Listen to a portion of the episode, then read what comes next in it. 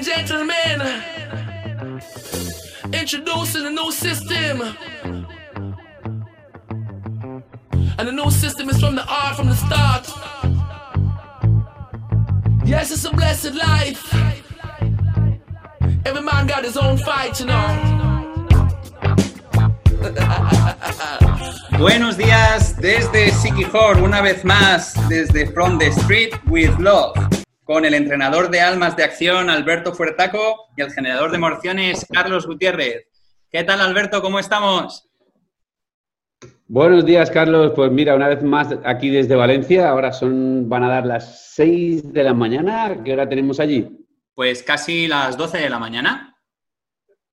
Muy bien, muy bien. Pues mira, Hoy vamos a hablar de un tema que nos gusta mucho y que hemos estudiado bastante y siempre lo que hablamos a todo el mundo, ¿no? Siempre hablando desde nuestro propio punto de vista, ¿no? Y va a ser el tema del ego.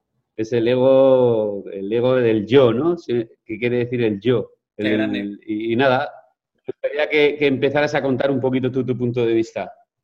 Vale, perfecto. Bueno, a ver, el, Creo que esto, el ego es un, tema muy delicado. Tenemos eh, muy mala, primero de todo tenemos muy mala imagen de lo que es el ego. Como tú muy bien has definido, el ego es el yo, es la, esencia de uno mismo.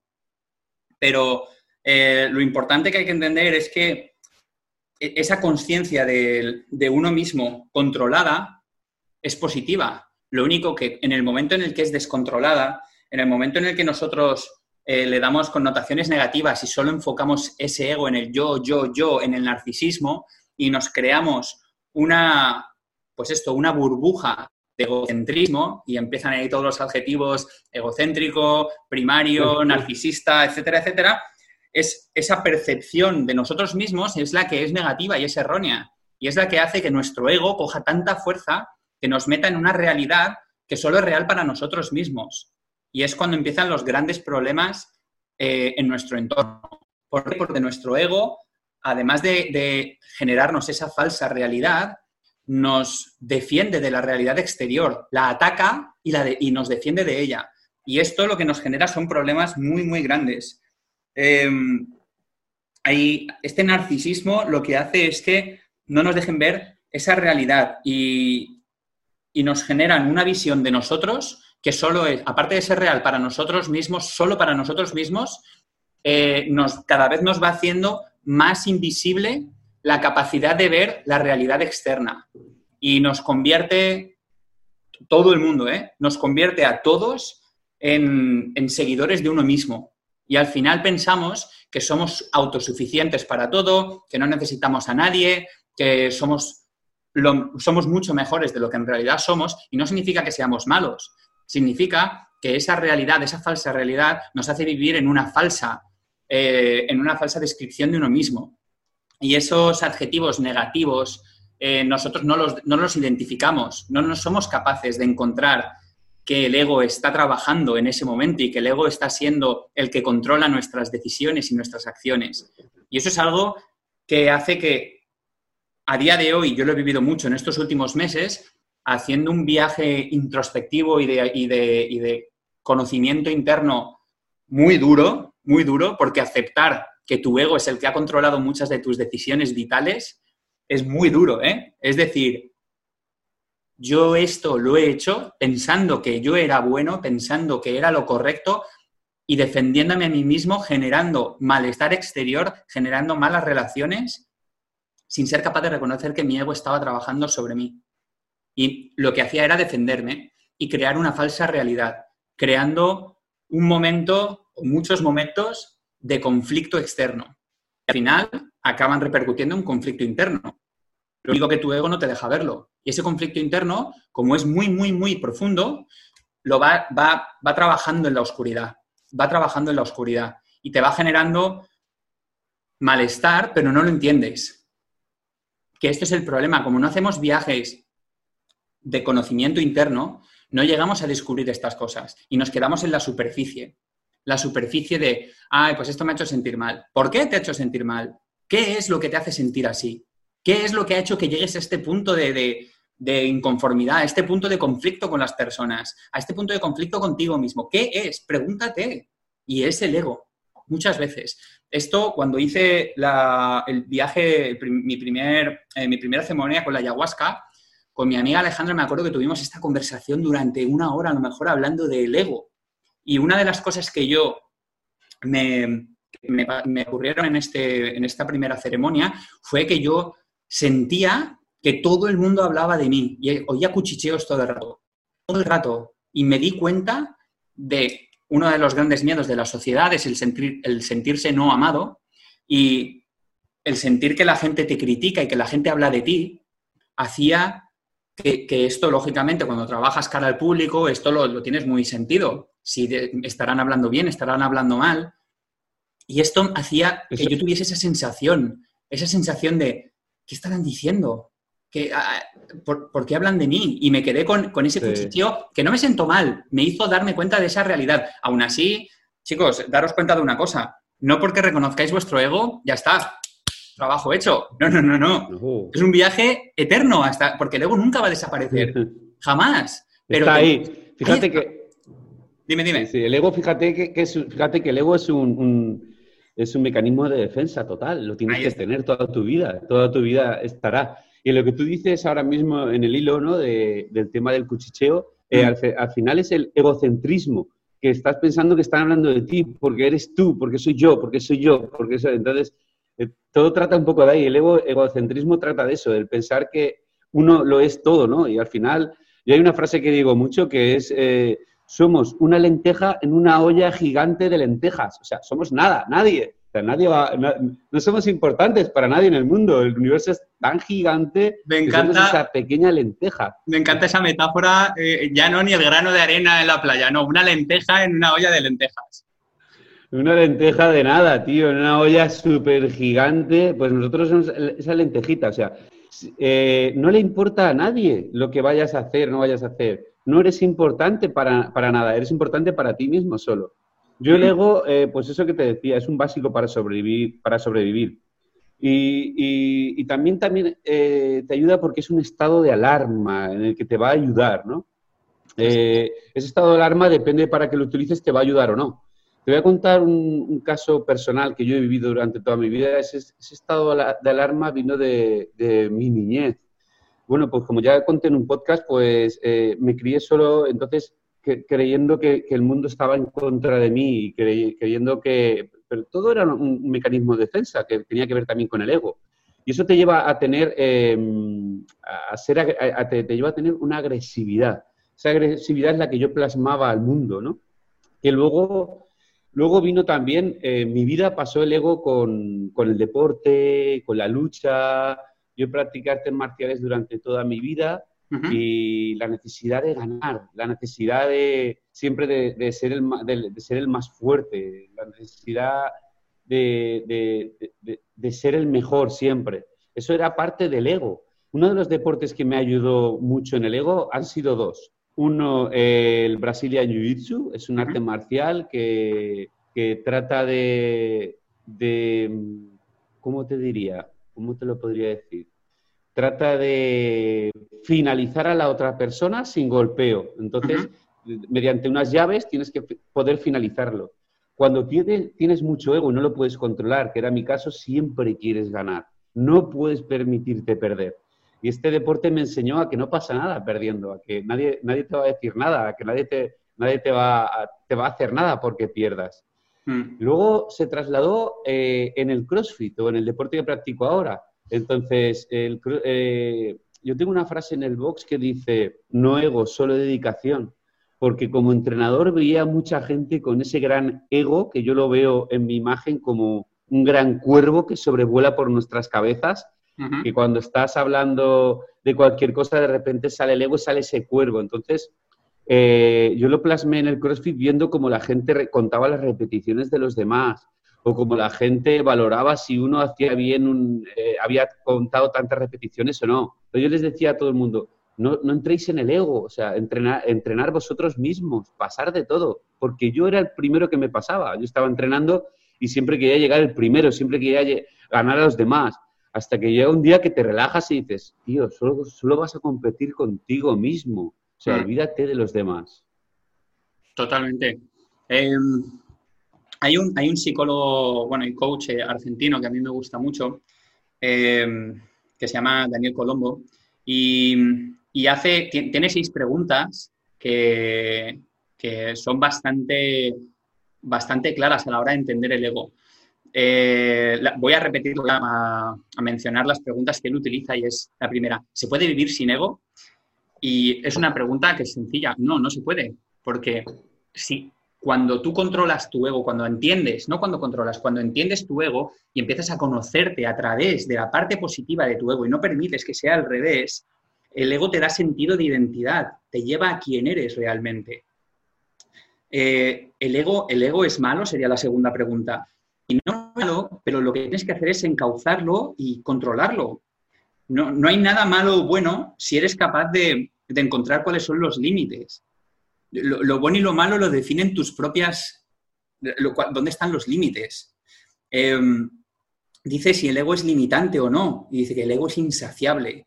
Por eso, cuanto más egocéntrico eres, más quieres llevarlo a un límite eh, totalmente por encima de todo. Es, el, egocentrismo en su estado puro, es como un agujero negro, ¿no? Quiere, quiere chupar más. El arte de tener la razón, ¿no? El arte de tener la razón siempre. Ahí está, ahí está. Luego dice, nos podemos despojar del ego y mm, está claro que, no te vas a despojar del ego. Lo que tienes que hacer es lo que estamos hablando, conducirlo, reconducirlo para vivir con, alegría, con felicidad, dándote cuenta de que es parte de ti. Eh, dice si, si, el ego eh, también está visto desde la parte espiritual. Dice, totalmente. Y dice que Mm. que uno mismo está en posesión de la verdad absoluta y que no admite otro punto de vista cuando el ego controla esa parte espiritual. Pero todo, bueno, esto es lo que hablamos siempre, la conexión, lo, emocional, mental y lo físico. Y es así. Y dice, la última pregunta es, ¿se puede trabajar en este ego, en aquietarlo, en, controlarlo o en calmarlo? Por supuestísimo, al igual que nosotros hacemos estos, estos podcasts para transmitir lo que mediante nuestra experiencia pequeña como somos nosotros, esa pequeña lenteja que dice mi amigo, eh, tienes que trabajar en ello. pero es un trabajo diario. Es un trabajo diario que te va a hacer darte cuenta, diario, excitante, pero cuando de verdad entiendas que no tienes que tener miedo a enfrentarte a tu ego. Cuando de verdad eres capaz de darte cuenta de que tu ego es el que está trabajando sobre ti, pero para eso es un trabajo diario, vas a ser capaz de disfrutar de ese viaje. El problema, y esto lo hemos hablado muchas veces, es que lo queremos todo ya.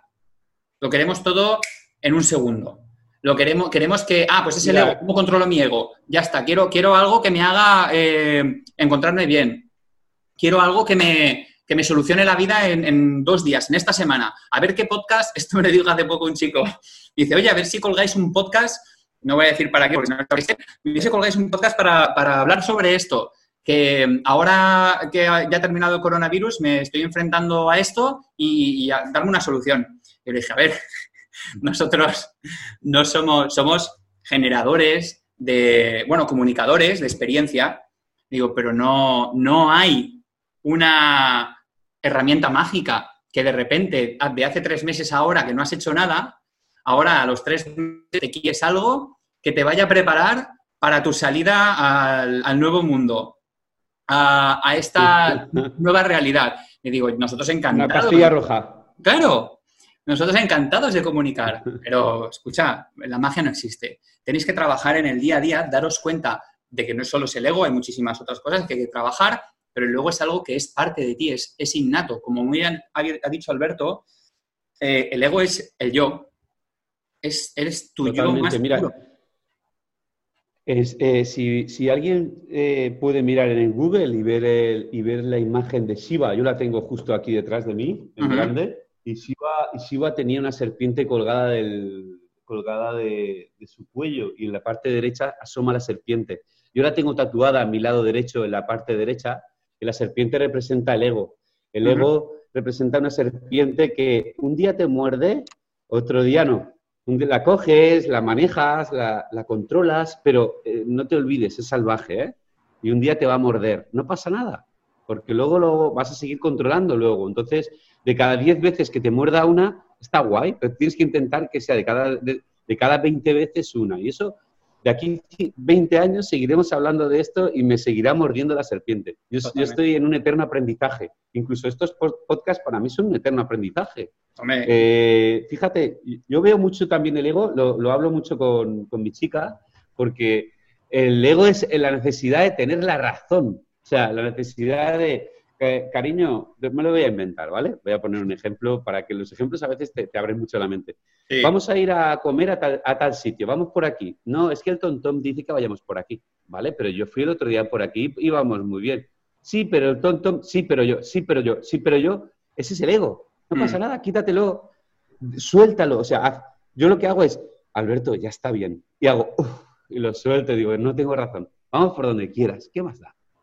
Me voy entrenando en eso y me pasa en el entrenamiento en el CrossFit igual. Ahora ya no porque lo tengo bastante controlado en el deporte, pero durante años era la necesidad de, fíjate, el ego en el deporte, en mi caso, la necesidad de llegar el primero, aun contándote repeticiones. Te voy a poner un ejemplo, Carlos, para ponerte en el sitio. Hay que hacer 100 repeticiones de un ejercicio. Bueno, pues yo como nadie me mira y quiero llegar y quiero estar aquí y quiero ser el mejor, voy a contar 80 repeticiones y digo que he terminado, pero por lo menos soy el primero. Ostras, ¿esto qué es? Claro. Entonces, esto lo he ido viendo yo con todos mis atletas, como se saltaban repeticiones, dejaban de hacer bien ejercicio, a costa de hacerse daño incluso, a costa de hacerme daño, simplemente por llegar antes por un reloj que marca, la, marca el tiempo, el cual no vas a ganar nada, solo vas a ganar ego. Por eso lo quité del box, por eso lo, lo entreno, porque hay que, hay, que, hay que, como tú dices, eh, va a estar siempre. Lo único que tienes que esa serpiente, pues controlarla un poquito. Totalmente, totalmente. Ahí, mencionando otra vez al, coach y psicólogo que te he comentado antes, al argentino, él define, bueno, que es la definición de um, diferentes tipos de ego, eh, que son los más identificados. Además, es muy fácil identificarlos. El primero de todo es el ego sábelo todo. Es el que siempre cree tener la razón. Cada uno os vais a identificar, según lo vaya diciendo, en alguno. Luego está el ego insaciable, que es el, centro de mesa, el que no le gusta pasar desapercibido, el que siempre tiene que estar en todas. Luego tenéis el... Vamos a profundizar. Carlos, vamos a profundizar cada uno, que me gusta ese tema. Vale, El primero que has dicho es verdad, el, del arte de tener la razón, tío. Hmm. Yo invito a todo el mundo que os deis cuenta de eso. Porque yo, no, tú, eh, no. Ya, pero yo te he dicho, ¿qué más da? Vamos a por el otro ahora. ¿Qué has dicho cuál? El siguiente es el insaciable, que es el centro de mesa, que es el que no le gusta pasar desapercibido. Es este que necesita llamar la atención. Sí, es verdad, sí, sí, sí. Esa persona que estás comiendo con ella y pum, y pum, y pum, y pum, y dices, vale, sí, ya, te hemos escuchado, cariño. ¿Verdad? Así es, así es. Luego tenemos al interruptor. Es el que necesita, el que no deja que nadie termine de hablar, el que siempre interrumpe a los demás el que siempre quiere estar dando el, control de la conversación y no dejar lo que quieres decir, porque cree que lo suyo es más importante. Levanto la mano. Levanto la mano. Me pasa mucho, me pasa mucho. Porque quiero hablar y quiero decir, quiero expresarme y de repente me doy cuenta y digo, Alberto, ya está bien, escucha y ya hablarás. Entonces aprendo de, ese, de ese error. Luego tenemos el ego prestigioso, que es el que busca el reconocimiento y los aplausos el, es el ego mm. que necesita la palmadita en la espalda. O el like de, eh, o, el like, ¿no? O el like. El ego que, que, cuelgas una foto, ¿verdad? Y, miras cuántos likes tienes y dices, ¡guau! Esta foto tiene tanto. Entonces yo mismo me digo, ¿qué más está fuera? Hombre, ni lo mires. Totalmente. Luego tenemos el ego jinete, que es el que se aprovecha, el que se monta en las, en las cosas de que dicen otros, el que se aprovecha de los para su propio beneficio saca partido de lo que otras personas hacen. Es como, pues un copión, un usurpador, es ese que necesita eh, coger lo que otros hacen o dicen y ponerlo como, como suyo. Y es ego, ¿eh? Sí. Ese, sí, sí, ese lo he visto mucho, pero mira, justo en este caso a nosotros no nos pasa, porque siempre todo lo que estudiamos o todo lo que aprendemos de nuestros mentores, siempre anteponemos su nombre, ¿verdad? Como tú ahora mismo estás hablando de, de, este señor y, y primero, mira, es total, no es algo que yo hoy en mi noche de luna he pensado esto, no. no, no. Ahí está, ahí está.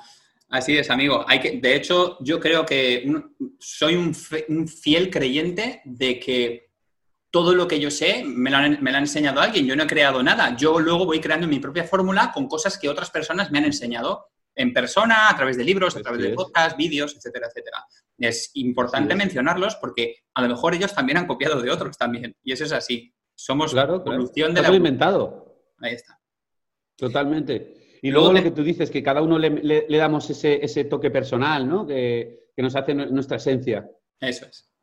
Luego tenemos el ego sordo, el que nunca escucha, el que solo le gusta hablar a él, el que finge escuchar pero no está escuchando, que le preguntas al cabo de cinco minutos que qué piensa y no se ha dado, no, no siquiera sabe qué le estabas diciendo. Este lo, lo, lo, lo- curé hace años, pero sí, también estuvo en mí. Es- Está, está presente, son, son egos. ¿Siempre? está- dime. No, no, sí, sí, sí, siempre. Ah, vale, vale.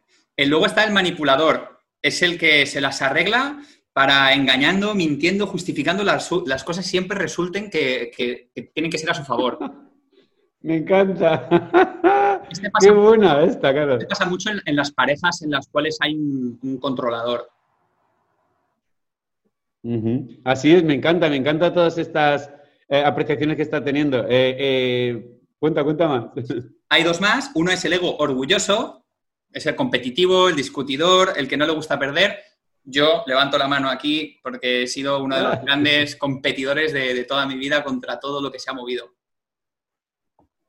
Mira, mira, qué bueno. Y está el ego silencioso, que es el que en silencio tiene un discurso paralelo, criticón e hipócrita. Esta gente que no, en lugar de decirte las cosas a la cara, lo hace en silencio Mm, y te juzga mm. por lo que estás diciendo, en lugar de comunicar contigo de la manera correcta. Y ese también es un ego, el silencioso. Mm.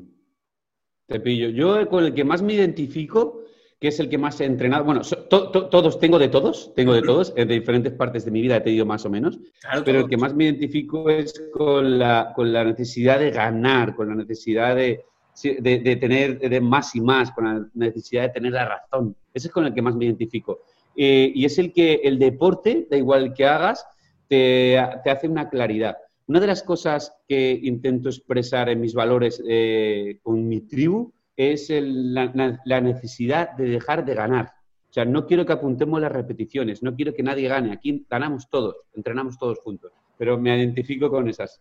Sí, todos nos deberíamos de identificar porque son las diferentes definiciones de ego, pero son en momentos diferentes de tu vida y van a afectar siempre.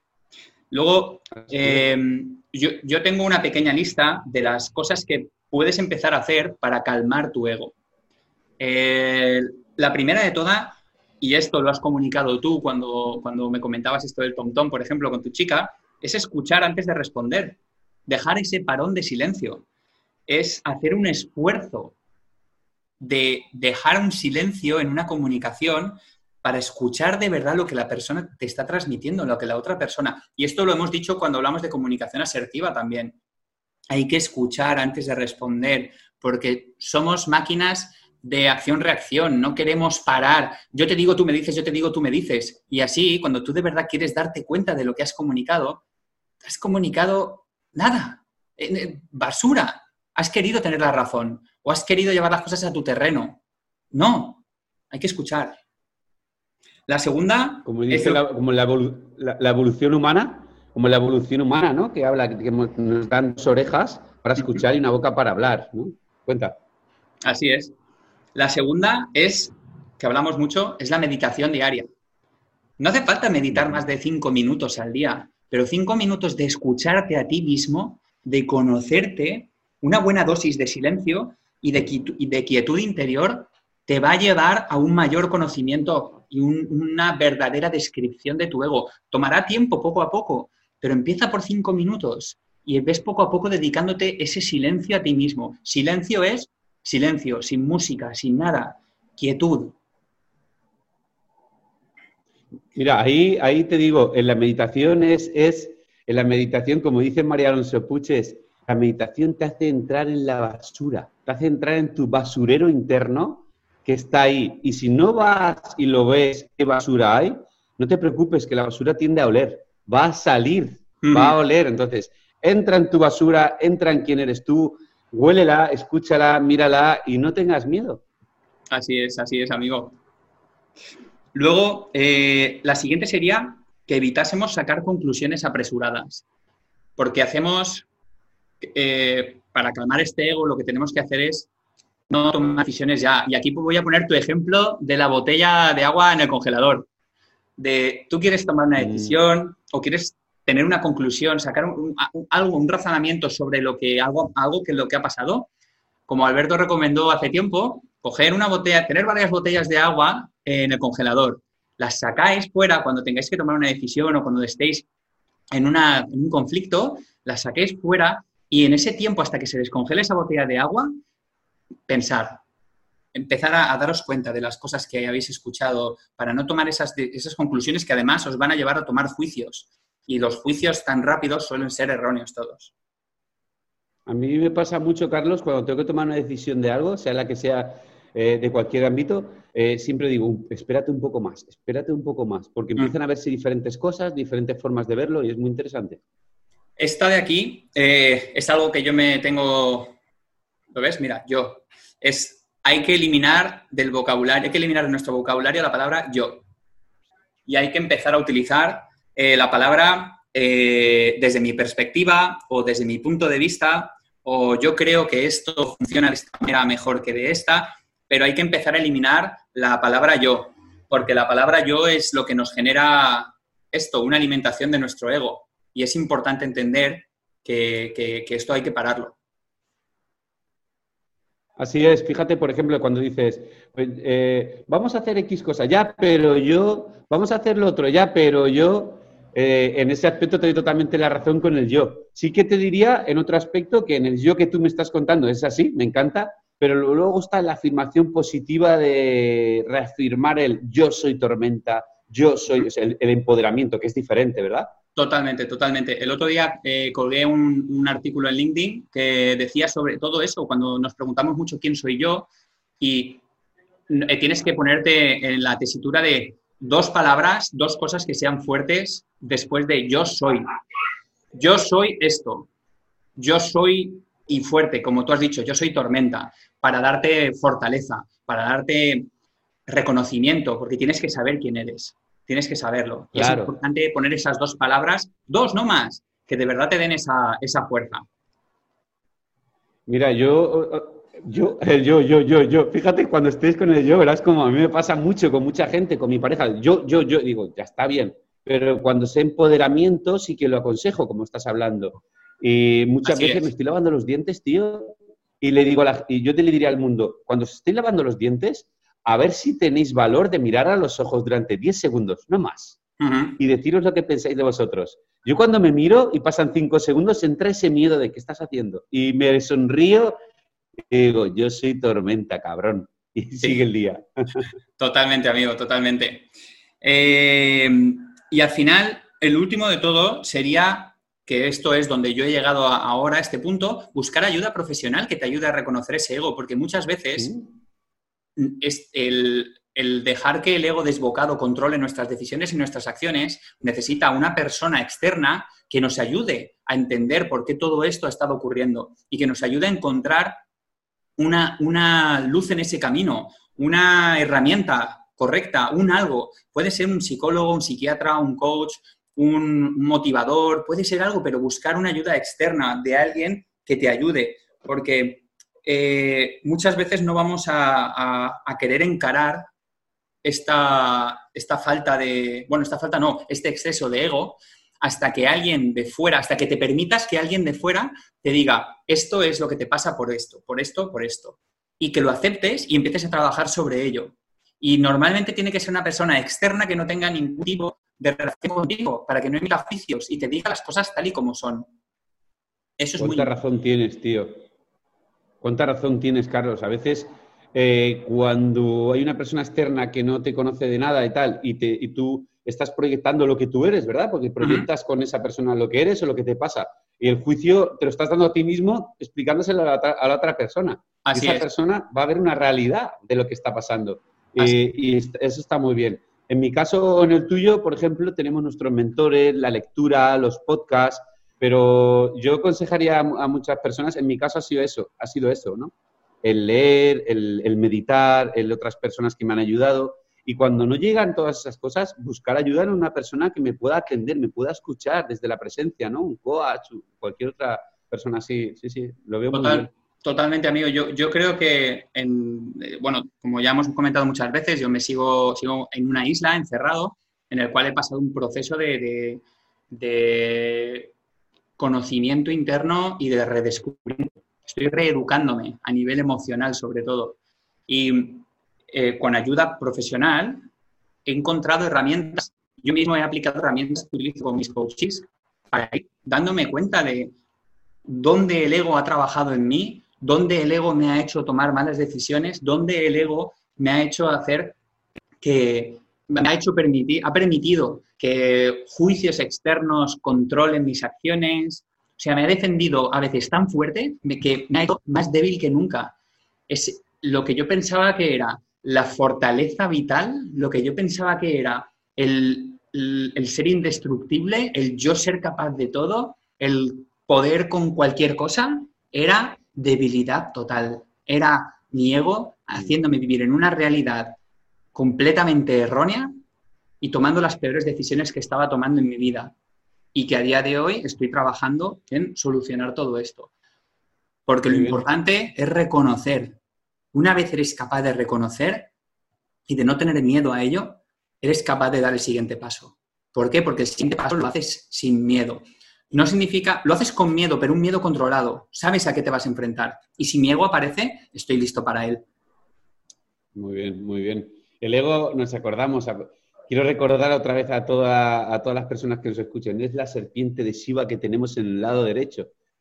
Un día te muerde, otro día le das de comer. Así que es importante eh, controlarla poco a poco.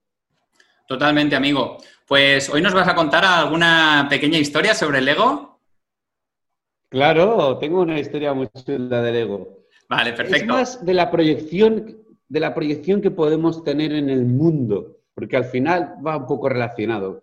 Esto era un perrito que iba caminando por la, por la calle y de repente ve una casa abandonada y en la casa abandonada él decide que quiere entrar porque había, hay una puertecita pequeña rota y él entra por la casa y entra por arriba por las, por las escaleras y cuando llega arriba de las escaleras asoma la cabecita, mira hacia el lado izquierdo y derecho y ve un montón de perros. Está lleno.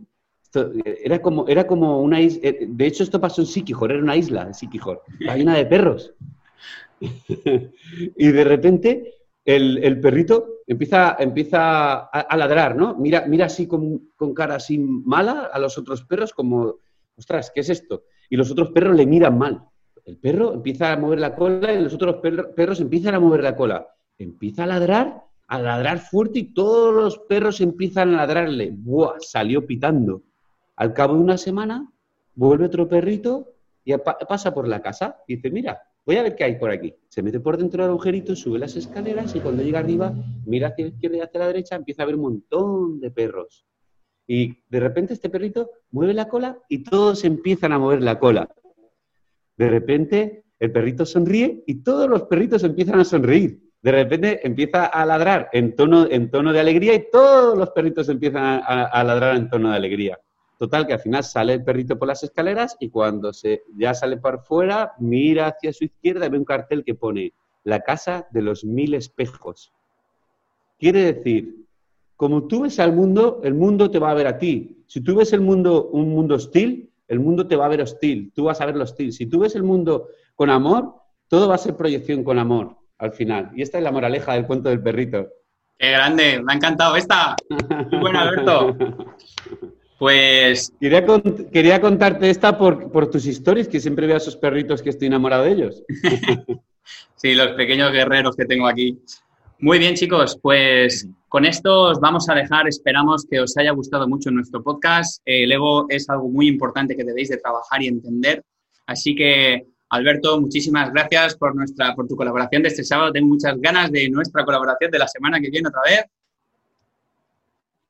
Pues gracias a ti también, Carlos, y gracias a todos. La semana que viene empezamos otra vez con el tema de hablar de un libro. Y vamos a elegir un libro Carlos y un libro yo y hablaremos un poquito de, cómo nosotros vimos este libro y leímos este libro, porque los libros depende de cuándo los leas, cómo los leas y en qué momento de tu vida estés, vas a poderlo ver, de una manera u otra.